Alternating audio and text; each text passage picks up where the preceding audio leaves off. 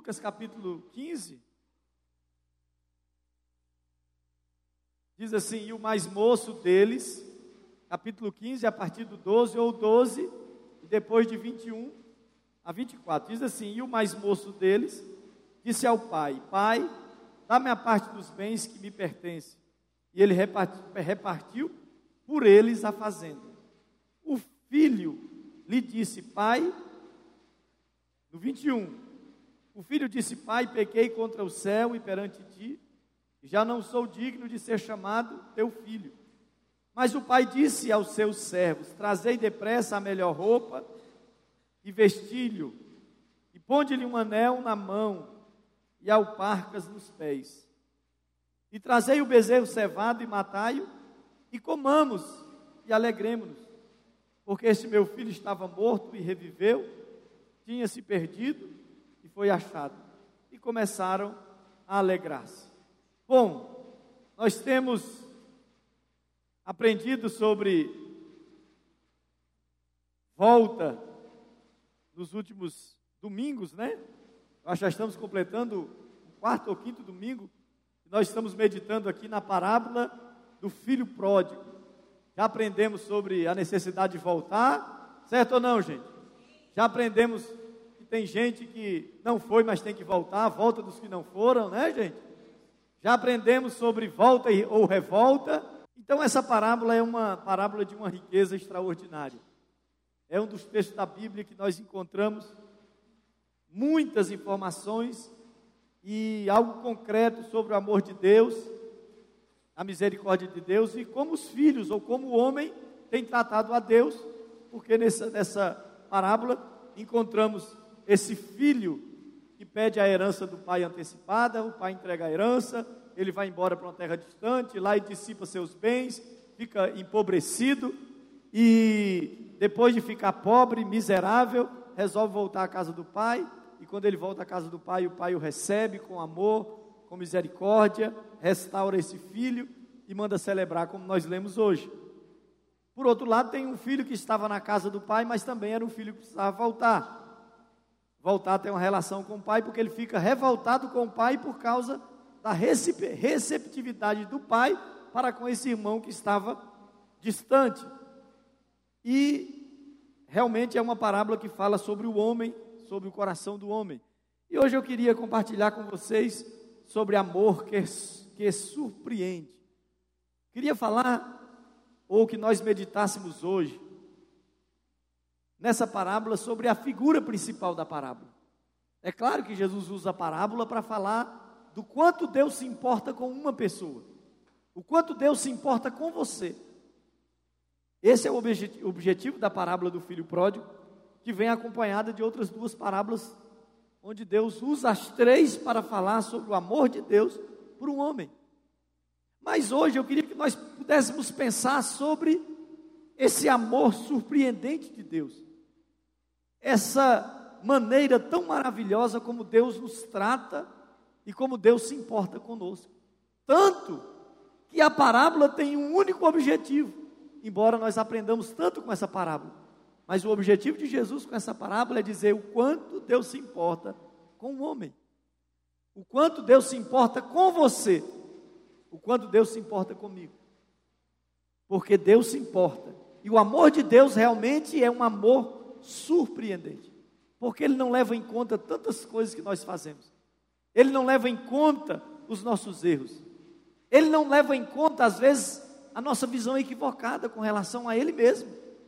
Ele não leva em conta o nosso coração enganoso e muitas vezes que nos conduz para longe dele. Então Deus tem um amor para conosco surpreendente. E eu queria que você perguntasse, como baiano, você perguntasse para o irmão que está do seu lado: Deus já te surpreendeu alguma vez? Como é que o baiano pergunta? O baiano pergunta balangando a pessoa, balançando. Balança quem está do seu lado aí, pergunta: Deus já surpreendeu você alguma vez? Vai, irmão, balança aí, pega nesse irmão aí. Baiano gosta de pegar, de tocar, de sentir a pessoa.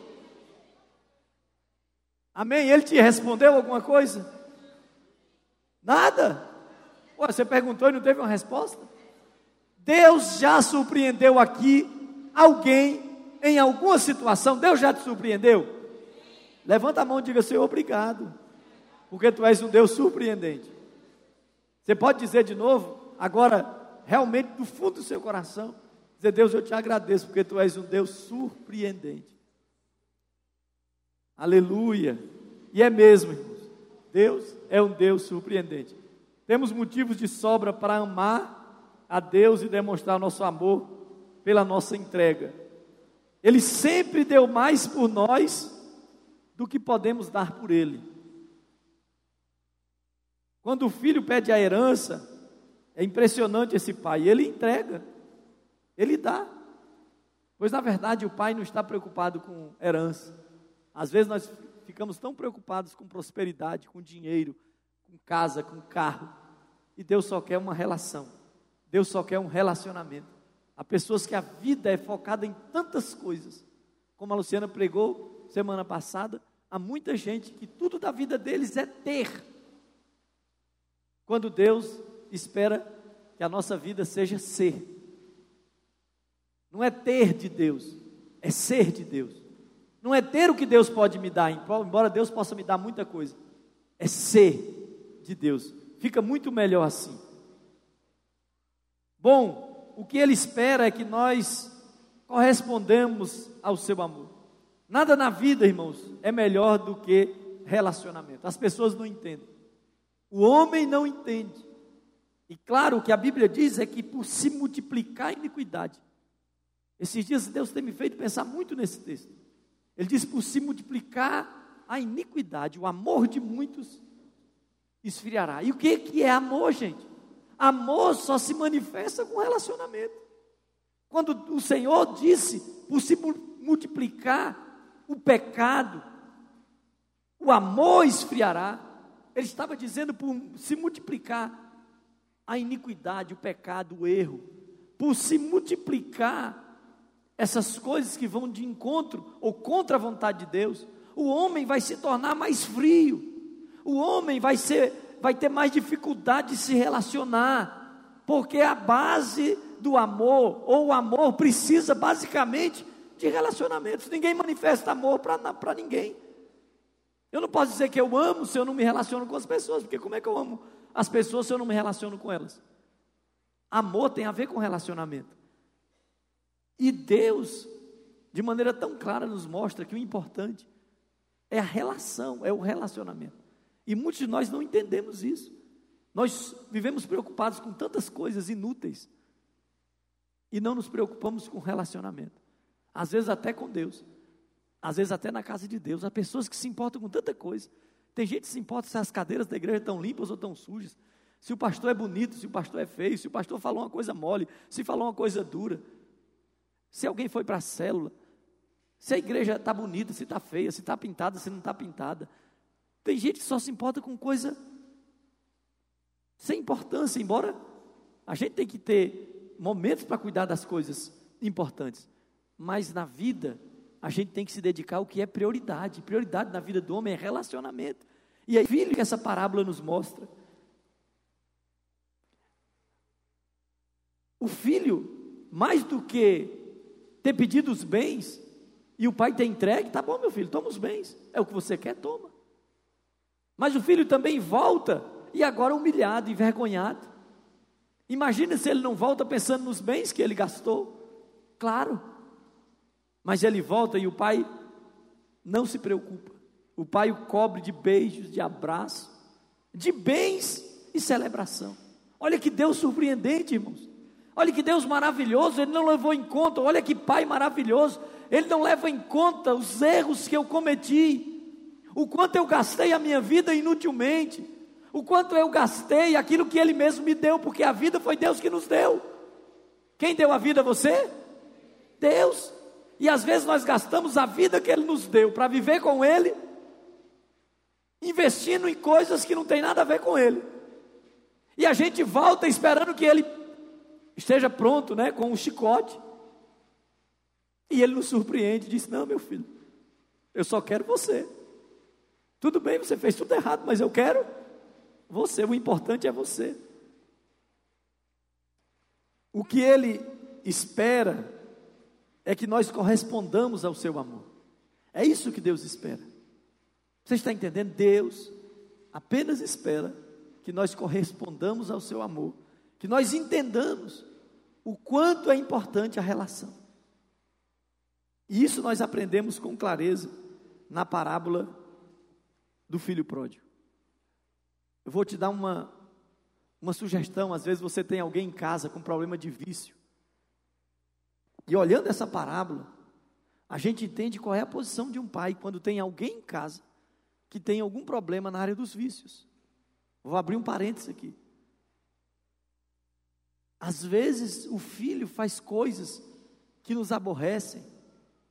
E quando ele chega em casa, constrangido, porque sabe que nós não concordamos, às vezes nós o recebemos, lançando um monte de culpa sobre alguém que já está culpado porque ele sabe que está errado.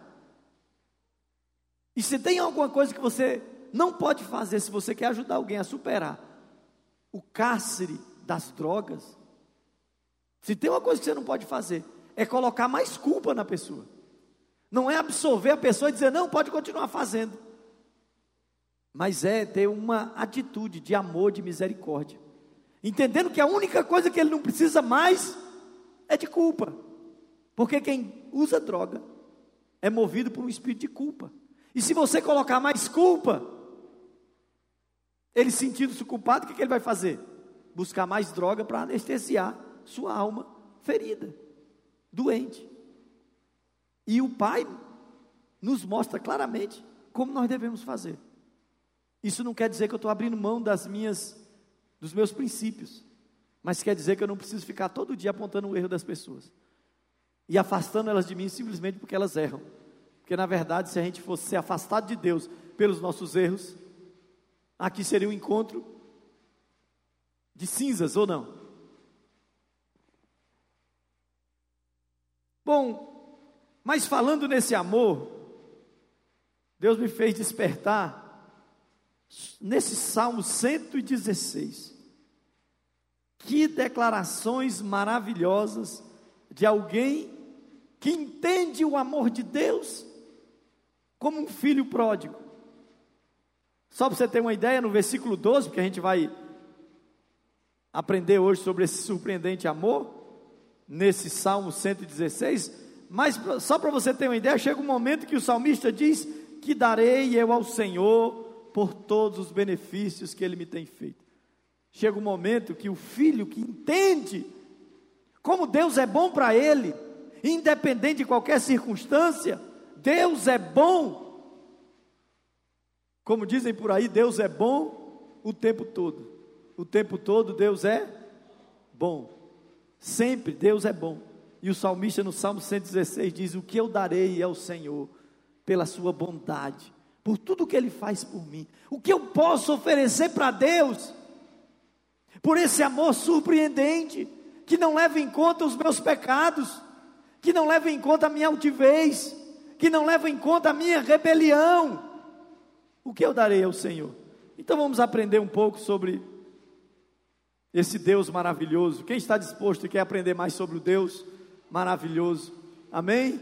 Ô oh, pastor, obrigado. Está um pouquinho mais leve hoje, né? Amém. Fica tranquilo, irmão, vai chegar a sua hora. Provas do amor de Deus ou do amor do Pai. No Salmo 116. Primeiro, ele é um Deus que ouve as orações. Ele é um Deus o que, gente? Que ouve as orações. O salmista diz: Ele ouviu a minha voz. Ele escuta a minha voz. A Bíblia está repleta de passagens onde as pessoas que buscaram a Deus reconhecem, Ele me escuta. Deus é um Deus surpreendente porque Ele sempre escuta seus filhos. Ele ouve os seus filhos. Ele ama ouvir a voz dos seus filhos. Ele se agrada em ouvir os seus filhos pedindo. Ele atendeu o pedido de misericórdia. Na parte B do versículo 1, ele diz: Ouviu o meu clamor por misericórdia. Quem aqui clama a Deus por misericórdia sempre? A gente já tem um problema, a gente fala o quê? Misericórdia. Às vezes tem momento na vida que a gente só sabe dizer o quê? misericórdia, misericórdia, misericórdia. O salmista diz: Ele escuta você. Ele te escuta, irmão, quando você clama por misericórdia. Ele ouve. Meu Deus, o nosso Pai eterno é um Deus que ouve. Ele é um Deus do que, gente? Que ouve. Ele é um Deus que escuta os seus filhos. Ele continua. Ele deu atenção. Olha que coisa tremenda no versículo 2. Ele diz que ele inclinou para mim seus ouvidos. Quem é o pai aqui que sabe o que é inclinar os ouvidos para o filho? Como é inclinar o ouvido? Como é que é inclinar um ouvido? Tem gente que a orelha é tão grande que dá para inclinar, né? Mas a maioria, né? Como inclina o ouvido? O que é inclinar um ouvido? Ele está dizendo, como filho. Lá em casa tinha uma época que a gente falava as coisas para a Clarinha, não. Aí ela, ai pai, não. Aí daqui a pouco ela fazia a boquinha assim, ó. Pai, por favor, até desaprendeu, né? Hoje o não está mais duro que ela não está nem fazendo mais. Mas, quando é que o pai se inclina para o filho? Quando o filho, na sua humildade, toca o coração do pai. E aí o pai para, porque quando a Clarinha fazia isso, o que, é que a gente tinha que fazer? Com aquela cara, com aquele beicinho, com aquele. O que, é que você faz normalmente, pai? Você faz assim, ó o, tá bom, filha, tá bom, fala. Pelo menos eu vou te ouvir. Você está entendendo o que, que ele está dizendo? Deus é um Deus maravilhoso que ele não só ouve, mas se ele se inclina, quer dizer, ele para para dar atenção para o que você está falando. Ele para, ele escuta, ele quer saber o que você está falando. Mas, o pastor, Deus é, é Deus, ele sabe tudo. Não, não é, não é isso. Deus sabe tudo. Deus conhece seu coração. Mas por que, que eu preciso falar? Porque a ação de Deus depende do meu comportamento, da maneira como eu me relaciono com Ele. E quando eu chamo a atenção de Deus com o coração humilde, Ele se inclina. Então Deus é um Deus surpreendente, porque Ele não só ouve a nossa oração, mas se Ele se inclina, Ele dá atenção, Ele para tudo e diz: Vamos parar tudo aqui eu agora preciso ouvir aquele meu filho. Amém? Ele é um Deus maravilhoso porque ele ouve a sua oração. Mais do que ouvir oração, ele age. Ele diz: Ele me livrou quando eu invoquei. Os cordéis de morte me cercaram. As angústias do inferno se apoderaram de mim. Sofri tribulação e tristeza.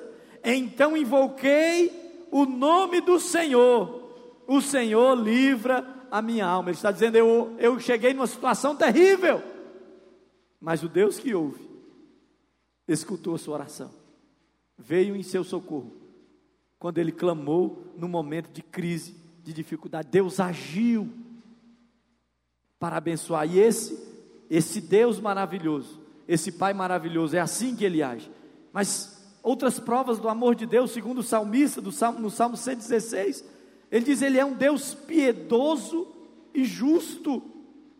Piedoso e justo é o Senhor, o nosso Deus é cheio de compaixão. É um Deus cheio de compaixão, ele se compadece, ele se incomoda, ele se move. É um Deus piedoso, justo, de misericórdia. Quando nós falamos com ele, ele escuta e ele age em nosso socorro. Ele é, se manifesta para nos abençoar. Então Deus é um Deus surpreendente, porque Ele é um Deus cheio de compaixão, cheio de piedade. Você não, não conhece um Deus cruel. Deus não é um Deus cruel. Embora Ele né, seja justo, a Bíblia diz que a misericórdia de Deus suplanta a sua justiça. Quer dizer que Deus tem mais misericórdia do que justiça. Você está aí, irmão? Deus tem mais o quê? Ou seja, mesmo que a gente, alguns pensam que há um equilíbrio entre justiça e misericórdia, na verdade a Bíblia diz que a misericórdia ainda é maior do que a justiça, ou seja, muitas das vezes a gente merecia, por justiça, de um tratamento duro de Deus, mas como a misericórdia dele é maior do que a justiça, quando nós clamamos por misericórdia, então ele vem e suplanta a justiça com misericórdia. Com compaixão. Você está aí ainda? Diga amém. amém. Provas do amor do Pai, Ele protege os humildes. Olha o que o salmista diz: o Senhor protege os simples. Quando eu estava abatido, Ele me livrou. Ou seja, é um Deus que protege. A gente leva a vida, e às vezes tem gente que imagina que é como qualquer outra pessoa. E às vezes tem gente que vive reclamando da vida, reclama de tudo. O ônibus demora, reclama. Dá um problema no trabalho, reclama. Alguém arranha seu carro, reclama. Não entende que há uma proteção da parte de Deus. E por mais que as pessoas que não andam com Deus não gostem de ouvir isso, Deus tem um tratamento diferenciado com seus filhos. Porque Ele é Pai. E é claro que nós amamos as outras pessoas, mas nós cuidamos mais dos nossos filhos ou não? Você cuida mais dos seus filhos ou dos filhos dos outros? Você não é do tipo daquela pessoa que chegar uma visita na sua casa, você desaloja seus filhos, manda seus filhos dormir com os cachorros e bota seus amigos para dormir nas, nas camas dos seus filhos, não é? Ei, gente, vocês são desse tipo? Não, você pode até né, desocupar, amontoar, né? Os filhos num quarto só, para atender alguém por um período, mas normalmente você não vai desalojar seus filhos e botar seus filhos no pior lugar. Porque são seus filhos. Se você vai nos lugares públicos, você protege quem? Seus filhos ou não? Você guarda eles? Fica de olho neles? Hein? Amém. Isso é da natureza do Pai. Bom, provas do amor de Deus, ele livra, ele não só protege. Proteger quer dizer dar uma cobertura. Agora, ele diz, ele livra. O mal vem e ele livra, pois tu, ó Senhor, livraste a minha alma da morte, os meus olhos das lágrimas e os meus pés da queda. Meu Deus, que Deus surpreendente. Ele diz, ele me livra da morte. O que é que Deus livra a gente? Da morte. Que morte, irmão? Principalmente a morte espiritual. Mas também Deus livra você da morte fora da hora. Ué, pastor, tem isso? Tem. A Bíblia diz que os filhos de Deus, para os filhos de Deus, Ele conta os seus dias. Agora, quem vive sem Deus é largado à própria sorte. O que quer dizer isso? Morre qualquer dia. Ai meu Deus, que coisa louca. É assim mesmo. A Bíblia diz isso. Os filhos de Deus Deus conta os seus dias. E os que não são filhos, a Bíblia diz, estão largados à própria sorte. Aí às vezes morre alguém da sua família que não anda com Deus, ou morre alguém que não anda com Deus, você diz assim, porque Deus quis. Se você for olhar direito da Bíblia, não.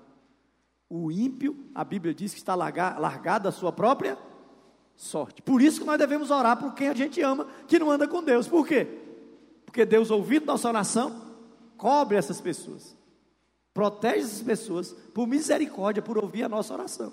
Agora, o Filho de Deus, a Bíblia diz que tem seus dias contados, só morre quando Deus disse cumpriu o seu propósito. E só morre a morte física, porque segundo a Bíblia, a morte eterna não alcançará aqueles que são de Deus. Mas ele diz mais: ele livra os nossos olhos das lágrimas. Ué, pastor, mas eu passo por sofrimento. Você não está entendendo. Ele está dizendo, ele livra você de ser dominado pelo sofrimento, de viver a sua vida inteira sofrendo, de não saber nem como resolver as perdas da vida, porque tem perdas que são naturais da vida, mas tem gente que passa toda a sua existência sofrendo ou chorando os sofrimentos. Ele diz: Mas Deus, o meu Deus, me livra dos sofrimentos. E ele diz mais: ele livra os meus pés da queda, Ele nos livra de cair. Você está aí, irmão? De cair e que? Na tentação, de cair no pecado, de cair nas armadilhas do diabo, Ele nos livra. Deus é um Deus surpreendente porque Ele livra seus filhos. Quem é filho de Deus aqui? Quem é mais filho de Deus aí pode dar um salto de júbilo? Ai, quem é menos ficou sentado. Mas todo mundo é filho de Deus, amém? Até que suas atitudes provem o contrário. Eu não posso provar nada, mas suas, suas atitudes provam quem você é diante de Deus. Provas do amor de Deus, ele liberta das opressões. Ele diz: soltaste as minhas ataduras. Meu Deus. Ô oh, irmão, Deus ama a liberdade. O que é que Deus ama? Deus ama ver os seus filhos livres. Se tem uma coisa que Deus se importa e que ele se incomoda é com qualquer tipo de opressão. Lembrar os maridos. Se você tem costume de oprimir sua esposa, escute o que eu estou falando. Tem um Deus que ama a liberdade. E se você oprime alguém, você está tratando, está provocando a ira de Deus. Mais do que com qualquer outra atitude, Deus ama a liberdade. Quando Deus fez o homem, ele amou tanto a liberdade e queria tanto que o homem andasse com ele livremente, que ele deu ao homem o livre-arbítrio, para que nada pudesse impedir o homem de fazer suas escolhas livremente. Deus ama a liberdade. Qualquer tipo de opressão não vem de Deus. Se você oprime seus filhos, com palavras, com atitudes, você está indo contra a vontade de Deus. Na verdade, quem oprime está aliado a Lúcifer, porque ele é o príncipe dos opressores. Lúcifer dobra a vontade das pessoas. E o que, é que Deus faz? Liberta as pessoas. Para que Deus liberta as pessoas? Esperando que elas entendendo livremente que Ele é Deus e que Ele é maravilhoso, elas escolham voluntariamente servi-lo. Isso é uma das maiores bênçãos que Deus podia ter dado para cada um de nós. E por isso Ele se importa em nos manter livres. Deus não gosta de nenhum tipo de opressão. Você está entendendo? Deus não suporta nenhum tipo de opressão. Por isso que Ele está se manifestando na Venezuela. Porque Deus não suporta nenhum tipo de opressão. Deus não quer opressão. Deus não quer opressão nem dos filhos dele. Opressão não. Ele quer que as pessoas andem com ele voluntariamente. Como posso então, irmãos, já que tenho descoberto que esse Deus é maravilhoso, que esse Deus é um Deus surpreendente, como eu posso corresponder ao amor de Deus? Baseado no próprio Salmo 116, o salmista vai descrevendo o que Deus fez por ele, vai dizendo algumas coisas que ele faz correspondendo a esse amor de Deus, a esse Pai surpreendente. Primeiro, aprender a sossegar nele. Aprender o que, gente? O salmista começa dizendo: Eu amo a Deus porque Ele me ouve, Ele ouve a minha voz, Ele inclinou seus ouvidos para mim, Ele me ouviu quando eu clamei, Ele me livrou-me dos laços de morte. Mas chega um momento que ele diz: Ó oh, minha alma, volte ao seu sossego, pois o Senhor tem sido bom para você. O que, que eu devo fazer para corresponder ao amor de Deus? Eu preciso aprender a descansar nele, a sossegar nele. E o salmista então descreve esse Pai surpreendente, esse Deus surpreendente, mas chega em alguns momentos que ele vai parando, dizendo: por isso que eu preciso agir assim. Como eu correspondo ao amor de Deus? Aprendendo a sossegar. E o salmista então dá uma ordem para a sua alma. Ele sai, como Augusto Cury diz, né, ele sai do teatro. No teatro da sua alma, ele sai de cena, como se ele deixasse ali o seu, o seu eu, saísse e dissesse para o seu eu: Ei, ou, oh, sossega. Descansa. Espera. Descansa em Deus.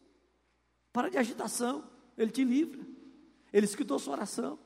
Ele se inclina para você. Para de agitação. Para de ansiedade. Para de ficar sofrendo o que vai acontecer amanhã. Para de ficar sofrendo pelo que vai acontecer daqui um ano, daqui um mês. Sossega espera no Senhor. E parece que ele dá um grito para a alma dele e diz: sossega minha alma no Senhor. Deus é um Deus Pai para você? Você conhece a Deus como Pai? Ei, Deus é seu Pai? Amém?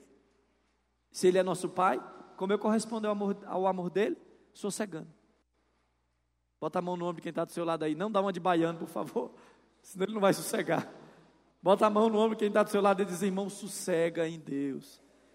Descansa em Deus. Aprende a descansar em Deus. Amém? Está entendendo, irmão? Para de tentar resolver as coisas da sua vida do seu jeito. Para de entregar sua família para Deus e amanhã meter os pés na porta. Você diz: Eu entrego meu filho para Deus, ele vai vencer esse vício. Seu filho chega em casa, você está dando duplo, duplo mortal carpado nele. Vão no pescoço dele, agride, grita. Que entrega é essa, irmão? Para de entregar teu marido para Deus. E depois quase pegar uma vara e ficar cutucando o espinhaço do seu marido. Você não é crente, você não gosta de Deus, você tem um demônio no seu corpo, você está endemoniado. Para com isso, irmão. Sossega. Para de orar para salvar o seu marido, para Deus salvar o seu marido. E ficar amaldiçoando ele. Seu endemoniado. Pastor fala direto para você: larga esse vasco, isso é demônio. Isso é espiritual, só vai caindo, larga esse vasco. Aí você fica fugigando seu marido. Deixa só o pastor bater nele, irmão. Você ficar brigando até por causa do time de futebol do seu marido. Sossega, amém. Tem um vascaíno perto de você e fala misericórdia. Não está ganhando nem do Botafogo, vai ganhar de quem? Como corresponder ao amor de Deus? Olha, irmãos, é brincadeira, viu? Os vascaínos aí, que tem uns vascaínos também bombados comigo. Quando o vascaíno ainda da esquerda, não vou nem olhar para a esquerda ali. Quando o vascaíno é meio, gosta um pouquinho da esquerda, aí que a coisa fica feia. Viu?